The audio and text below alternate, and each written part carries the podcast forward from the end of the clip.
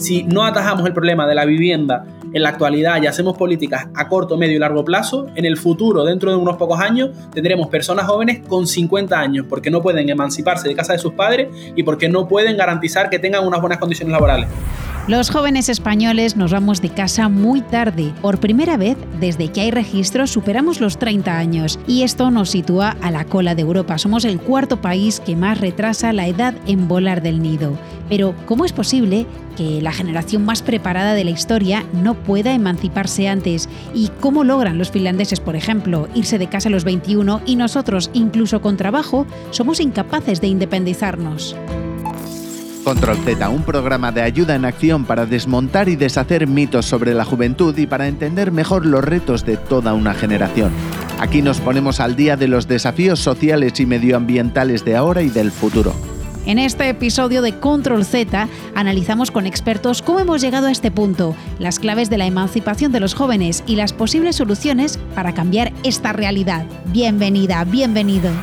Soy Eichel González, periodista, y hoy tenemos por delante el desafío de encontrar piso. Vamos a dejar el hogar familiar. Hemos empezado la universidad y viajamos a otra ciudad a estudiar. La opción de comprar, bueno, por el momento la tenemos descartada, así que nos centraremos en el alquiler. Pero vivir sola, con los precios de los pisos por las nubes, supone destinar el 80% de la nómina para pagar la renta de la vivienda, algo que en el mejor de los casos es posible, siempre y cuando te guste mucho comer pasta. Pero si estás haciendo prácticas o con trabajos temporales, olvídate.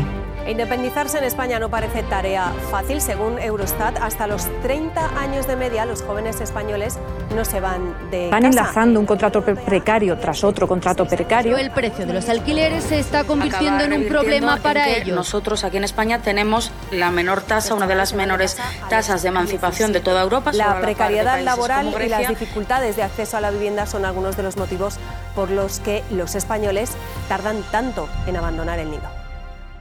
La opción más viable será compartir. Puedes encontrar una habitación en un piso con tres o cuatro personas más donde descubrirás las bondades de la convivencia con extraños. Eso sí, la media por habitación ronda los 280 euros. Esto supone el 25% del salario medio joven, pero aun con eso, lo has logrado. Empiezas tu proyecto de vida. Ahora la pregunta es, ¿lograrás vivir en un piso donde todos los stands de la nevera te pertenezcan? Bueno, pues según la última edición del Observatorio de Emancipación elaborado por el Consejo de la Juventud de España, esto lo conseguirás a los 30, pero con el abono joven más que caducado, ¿seguimos en la etapa de la juventud? Hoy descubrimos por qué nos independizamos tarde y mal. Vamos a entrar de lleno en el tema y lo vamos a hacer desde la base. Contigo, Juan Antonio, tú eres vicepresidente y responsable de socioeconomía del Consejo de la Juventud Española. Así que cuéntanos de qué hablamos cuando hablamos de emancipación. Cuando hablamos de emancipación, el Consejo de la Juventud de España habla únicamente de salir de casa de sus padres. Porque después, por ejemplo, nosotros tenemos un observatorio que habla de ello y no hablamos del observatorio de independizarse, sino de emancipación. Porque independizarse ya conlleva en el que tú puedas salir tú solo, con tu salario, sin depender de nadie más, y la emancipación no. Como la realidad de la vivienda es que las personas prácticamente no pueden irse solas sin depender de nadie más, hablamos de, de emancipación y no de independencia. O sea, salir de casa de tus padres con ayuda, sin ayuda o dependiendo de unos terceros para poder hacerlo. Gracias, Juan Antonio. Y para conocer la visión de Ayuda en Acción, vamos contigo, Matías, responsable del programa España. Eh, cuando hablamos de emancipación juvenil, en, todo, en definitiva lo que estamos hablando es de facilitar o posibilitar una transición hacia un proyecto de vida, un proyecto vital, en la cual las y los jóvenes puedan proyectarse y poder tener definido ese definido y, y realizado ese proyecto, ese proyecto vital. Cualquier cosa que vaya en contra de esa emancipación, en definitiva lo que está haciendo es vulnerando esa posibilidad de emanciparse, de tener autonomía, independencia y de generar o de eh, fortalecer ese proyecto, ese proyecto vital, con todas las consecuencias que eso trae aparejado. Gracias, Matías. Ahora vamos al core contigo. Sara JB, eh, joven autora de cómic, humorista gráfica e ilustradora. ¿Qué es para ti emanciparse? Pues yo creo que aparte del hecho de irte de casa de tus padres, de tus tutores o el sitio en el que hayas estado, digamos, durante la infancia y juventud, eh, para mí es una sensación de libertad y de autonomía que, que, trae consigo muchas otras cosas a nivel personal como un desarrollo y realmente el sentirte capaz de poder manejar tu propia vida. ¿Podemos saber tu edad? ¿Qué edad tienes? Yo acabo de cumplir este año 30 años, así que estoy ahí justito, justito en el paso intermedio de que me van a quitar el carne joven más pronto que tarde. vale. Oye, ¿y por qué crees que hay tantos jóvenes frustrados eh, que ven independizarse, irse casa, de la casa familiar como una utopía, como algo muy difícil de conseguir? Bueno, es que realmente es algo muy difícil de conseguir, quiero decir. Tal y como están las cosas, eh, los precios de los alquileres y de las viviendas han subido un montón, los sueldos no han subido y las horas que estamos invirtiendo en el trabajo tampoco nos dejan tiempo como para eh, dedicarnos a pensar o a proponernos un plan de vida que sea un poco distinto a lo que inicialmente está planteado. Entonces es que la frustración es real. No vemos salida, hablo en general, eh, tengo compañeros que tienen más edad que yo y todavía no se han podido independizar porque no encuentran una vía de poder cumplir con todas estas expectativas y tener un sueldo que les permita salir y a la vez que les permita tener esa casa y pues bueno, cosas básicas como es comer o vestirse, que parece que es una manía que tenemos todos. Gracias, Sara. Ahora avanzamos contigo, Ana San Martín, subdirectora de FAD España, para saber por qué hay tantos jóvenes frustrados que ven su emancipación como una utopía. Normalmente la gente joven está optando ahora por, la, por el alquiler de vivienda, solo que han de destinar más del 83% de su sueldo a alquilar vivienda. Eso quien tiene empleo, quien tiene seguridad, ¿no? un empleo continuado. Entonces, claro, es, imposible. O sea, si de media un chico o una chica joven, digamos que cobra mil euros, a dedicar más de 900 a pagar el alquiler de la vivienda. Eso es inviable. Y sin contar los suministros y, por supuesto, sin contar la alimentación, en fin.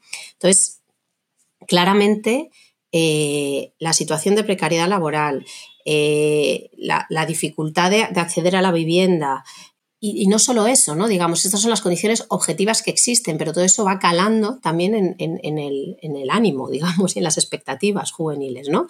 Y lo que nosotros estamos detectando es mucha incertidumbre que unida al miedo, unido a la precariedad, lo que genera es casi una parálisis, ¿no? Y, gente joven bastante pesimista en unas edades en las que no debería ser así, ¿no?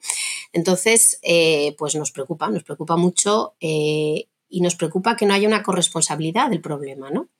Eh, que se pueda señalar a la gente joven como es un problema juvenil que pasará con la edad, cuando creo que no se están dando las circunstancias ni las condiciones sociales para que esto cambie, con lo cual la gente joven puede hacer hasta cierto punto, ¿no? Si no facilitamos las y no cambiamos el escenario, digamos, donde han de adquirir esta autonomía, etcétera. Muchas gracias, Ana. Bueno, pues antes de continuar nuestro camino, vamos a escuchar un adelanto de las preguntas que hemos hecho a los jóvenes. La primera, ¿qué edad tienes y te has emancipado? Control Z. Eh, tengo 23 años y no estoy emancipado. Pues tengo 22 años y no estoy emancipada. No estoy emancipado, tengo 21 años. Tengo 24 años y estoy emancipada. Tengo 20 años y no, no estoy emancipado. Tengo 21 años y no estoy emancipado. Eh, pues tengo 22 años y no, no estoy emancipado todavía. Control Z pues vemos que la inmensa mayoría no se ha independizado y llama la atención porque, como veremos más adelante, alguno de ellos trabaja. Juan Antonio, entendemos entonces que hoy en día tener un trabajo no garantiza que te puedas ir de casa. Exactamente, una de cada cinco personas jóvenes que trabaja están en riesgo de pobreza. ¿Por qué? Porque los salarios, como decíamos, son bastante bajos. Una persona joven, hacíamos una comparativa en el Observatorio de Emancipación, lo que gana es 1.089 euros netos al mes de media y lo que gasta en vivienda son unos 1.069. ¿Qué persona puede permitirse solo gastar en alquiler más de 1.000 euros de su salario? ¿Qué persona puede permitirse no comer durante un mes?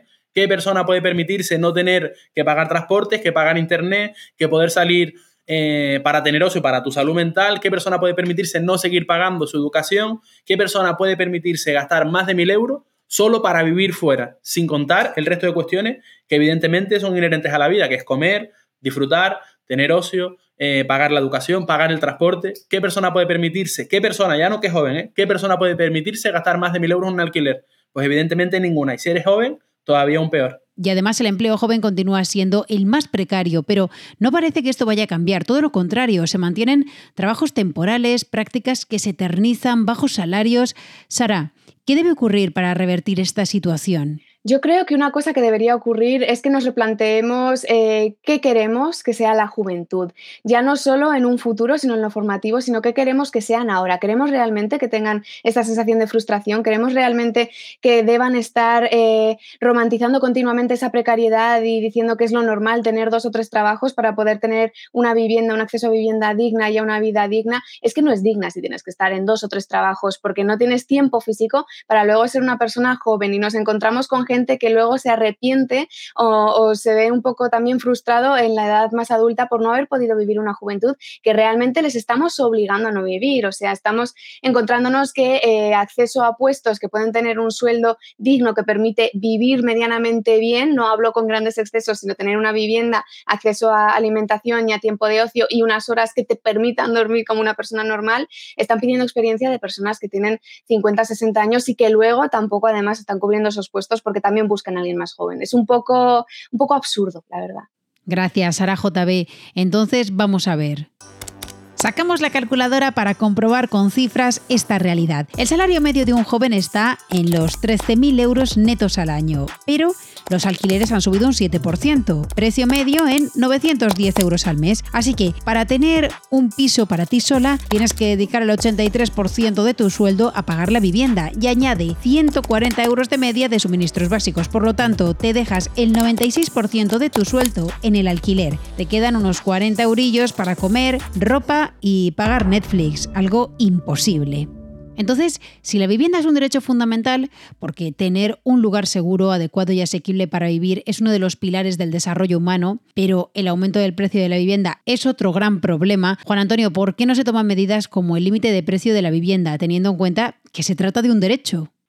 Porque principalmente cuando se hacen políticas de vivienda, cuando se hacen políticas, eh, en muchos casos los partidos políticos, por desgracia, no están a la altura. Lo que hacen es utilizar la política, y por este caso, o en este caso la política de vivienda, como fue la ley de vivienda, como un arma arrojadiza entre unos y otros. Entonces, no se ponen de acuerdo para poder decidir qué políticas se van a hacer. La política de vivienda, por desgracia, es una política de comunidades autónomas, una política autonómica, pero saca una ley el Estado. Entonces, si el Estado y las comunidades autónomas, por diferencias políticas, no se ponen de acuerdo, la política sigue sin llevarse a cabo y sin ponerse al día. Entonces, los perjudicados principales, como siempre, las personas jóvenes, las mujeres y el resto de colectivos. ¿eh? Hablamos de que fondos buitres siguen vendiendo, vivienda, de que inmobiliarias siguen cobrando comisiones que no pueden cobrar, de que hay todavía personas mayores a las que siguen echando sus pisos para poner viviendas de alquiler. Hablamos de que sigue habiendo un problema enorme porque la clase política, los partidos políticos no se ponen de acuerdo por una problemática que en la actualidad afecta a toda la población de España y que en especial a las personas jóvenes. Y además, que es otra cosa muy importante, que parece que la culpa de que no nos podamos emancipar o que nos emancipemos mal o que no podamos eh, pagar el alquiler de las personas jóvenes, que, no, que nos conformamos, que queremos vivir en casa de nuestros padres hasta los 40, que no queremos tener hijos, que solo queremos tener perros y viajar, parece que la culpa es nuestra y la realidad es que no, que los políticos no se ponen de acuerdo y que la vivienda sigue estando en unos precios que nadie en la actualidad o muy poca gente se puede permitir, solo unos pocos que tienen pues unas condiciones económicas mucho mejor que el resto de la población general que vive en España. Una situación complicada. Entonces nos queda activarnos. Matías, ¿qué proponéis o cómo abordáis esta problemática desde Ayuda en Acción? De Ayuda en Acción trabajamos en un modelo que de, hecho se dice es un, es un modelo de transiciones y se llama así. Trabajamos la transición en donde los momentos de las decisiones son estructurales para favorecer ese traspaso mucho más fuerte y favorecer esa transición en definitiva al mercado de trabajo. Favorecemos la transición de la primaria a la secundaria, que es una etapa crítica eh, en donde hay mucho riesgo también de fracaso, etcétera. Favorecemos esa transición y de abandono educativo temprano, por eso ponemos los focos en, justamente en esos momentos donde la toma de decisiones son críticas. También de la secundaria al bachillerato, a la formación profesional, para que también ese momento de acompañamiento que es vital, es crítico, donde la adolescencia también adquiere una, una significancia diferente, un significado diferente y pasa mucho por un tema de los, de los adolescentes cuando tienen que tomar ese tipo de, de... Y una de las políticas es, por favor, aumentemos la cantidad de orientadores y orientadoras para ese momento vital en el cual están dando ese salto. Y por último, toda la etapa de, lo que tiene que ver con la parte de, de, la formación profesional al mercado de trabajo. Por lo cual, trabajamos en esas etapas acompañándoles para que en el momento de la toma de decisiones lleguen mucho más informados, con muchas más competencias, fortalecida su, y que puedan fortalecer su toma de, decisiones, con mucho más conocimiento sobre hacia dónde poder este, caminar. Entonces, de alguna manera, nos trabajamos con equipos técnicos, evidentemente, eh, dentro de los centros eh, eh, educativos, para favorecer y acompañar todo ese trabajo de las transiciones desde la etapa primaria a la secundaria, la secundaria a FP y la FP al mercado de trabajo. Ese es nuestro trabajo que estamos haciendo en la actualidad. De acuerdo, vamos a escuchar entonces a los protagonistas y sus reflexiones sobre el tema.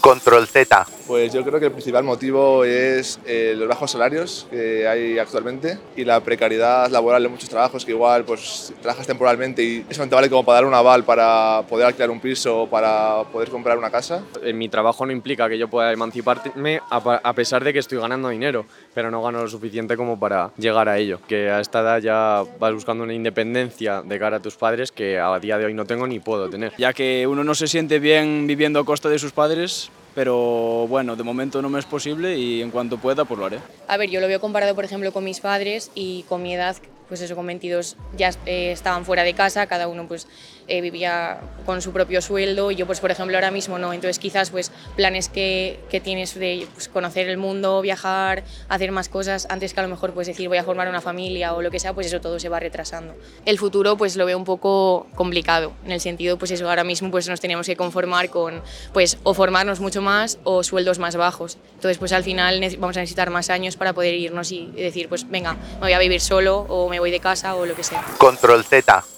Una visión complicada de tu propio futuro. Ana San Martín, ¿de qué manera afecta psicológicamente y socialmente en la juventud no poder emanciparse? Pues eh, nosotros eh, tenemos en marcha un barómetro sobre salud y bienestar juvenil y lo que venimos detectando es este pesimismo vital, digamos, que impregna eh, la percepción del bienestar y de la salud en general. Eh, a la gente joven le presuponemos buena salud por la edad que tienen, básicamente.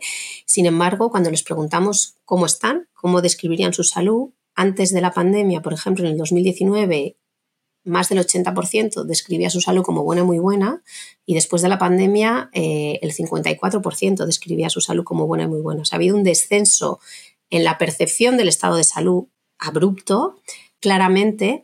Ha habido un goteo, un chorreo de crisis de, contexto que pesa muchísimo y yo creo que la pandemia ha sido ya la puntilla, ¿no? De decir que qué difícil se nos está poniendo a nosotros labrarnos un futuro, ¿no?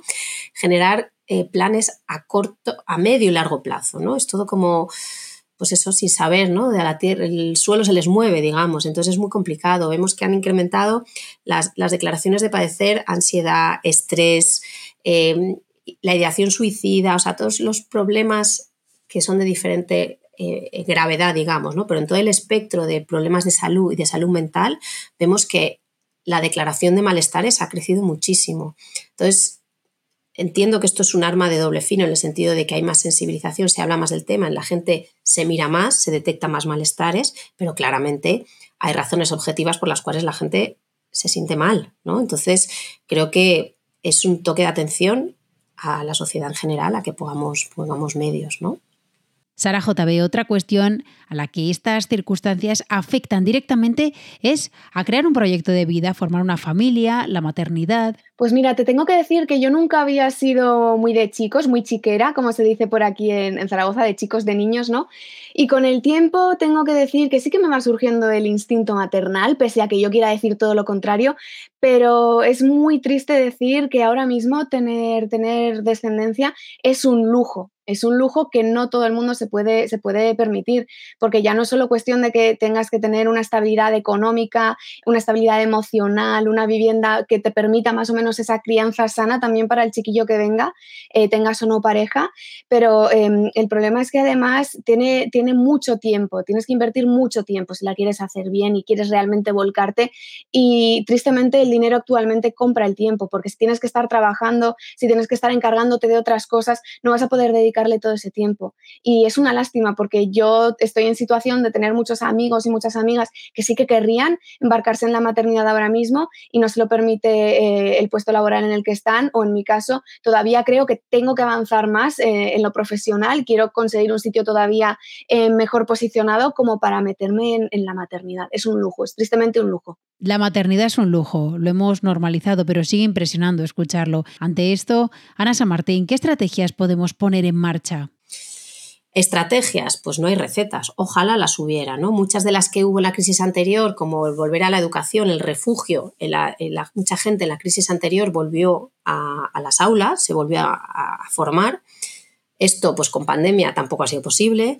Mucha gente se va al extranjero, pues eso en pandemia tampoco ha sido posible. Es decir, hay estrategias que tampoco son accesibles para todo el mundo, ¿no? Porque como digo, hay mucha diversidad y no todo el mundo puede formarse igualmente acceder a idiomas, irse fuera o no irse fuera. Quiero decir, las posibilidades son muy diversas, hacer prácticas, hacer voluntariado, reciclarse, digamos, porque lo que vemos, como digo, es mucha incertidumbre, gente joven que tiene la sensación, porque nos lo dicen en los estudios, que se forma y nunca es suficiente, nunca están preparados para el contexto en el que se encuentran. Hay una competencia feroz ¿no? por puestos de trabajo. Em, las cosas cambian mucho, uno no sabe a qué, se, a qué se enfrenta, con lo cual no hay recetas, la formación, el formarse siempre es un valor refugio básico, pero ya te digo que hoy por hoy gente con nivel de estudio superior no tiene tampoco el futuro asegurado, con lo cual creo que es un ejercicio como sociedad el que tenemos que hacer y no tanto el señalar eh, si la gente joven eh, tiene una actitud u otra ¿no? ante la vida, porque creo que eso es cosa de un poco de, de todos y de todas. ¿no? Efectivamente, gracias Ana. Y bueno, para ir terminando, Matías, compártenos por favor una reflexión final. Eh, hay, una, hay, una, voy a decir dos cosas, pero una permítame que, se le atribuya a, Eduardo Galeano, y, pero que es de Fernando Birri en realidad, que decía la utopía está en el horizonte, caminas dos pasos y se aleja dos pasos, ¿no? y caminas diez y se aleja diez pasos, pero ¿para qué sirve la utopía? Para eso, para caminar. Primero, no hay que bajar los brazos, creo que sí hay que incidir políticamente para hacer ver la necesidad y el sentido de urgencia que tiene eh, crear, eh, favorecer esa emancipación. Todas y todos fuimos jóvenes, los que están en toma de decisiones y demás, y creo que de alguna manera sabemos la complejidad que tiene ese traspaso y creo que hace falta un poquito más de, responsabilidad, de empatía y de tomar decisiones que realmente con, con, valentía pueda afrontar los verdaderos retos que, que, tenemos. Sin, es evidente que puede ser un lugar común, pero no hay futuro posible si no, si no trabajamos en este presente para, que lo que, para cambiar lo que tenemos que, que, cambiar y favorecer el ejercicio de derechos. Y esto es, quiero dejarlo remarcado, lo que estamos de alguna manera buscando es que los jóvenes puedan ejercer su derecho. No estamos pidiendo más que ejercer su derecho. Que en definitiva las leyes no dejen de, no sean una, carta expresada de forma bonita de lo que anhelamos, sino realmente algo que pueda realmente los jóvenes puedan ver materializado su, su, proyecto vital. Muchas gracias Matías Figueroa, Sara JB, Juan Antonio Baez y Ana San Martín. Nos vamos con las recomendaciones del episodio de hoy. Un cómic Tupper para tres. Compartir piso puede ser una aventura muy loca, emanciparse en clave de humor con nuestra invitada Sara JB. Un perfil de TikTok, Dean Martin, que se patea a las grandes ciudades del país pidiendo a los jóvenes un tour por su casa. Así conoces precios y espacios para que te hagas una idea de cómo está el mercado. Esta iniciativa la han traído de Nueva York y se ha hecho súper viral. Un documental de Pursuit con el economista Arthur Brooks que explora las desigualdades económicas y cómo estas brechas afectan a los jóvenes en ciudades como Mumbai, Nueva York o Barcelona Barcelona y una serie, La oportunidad de ayuda en acción, historias de superación de jóvenes, formación y retos para empezar nuevos proyectos de vida.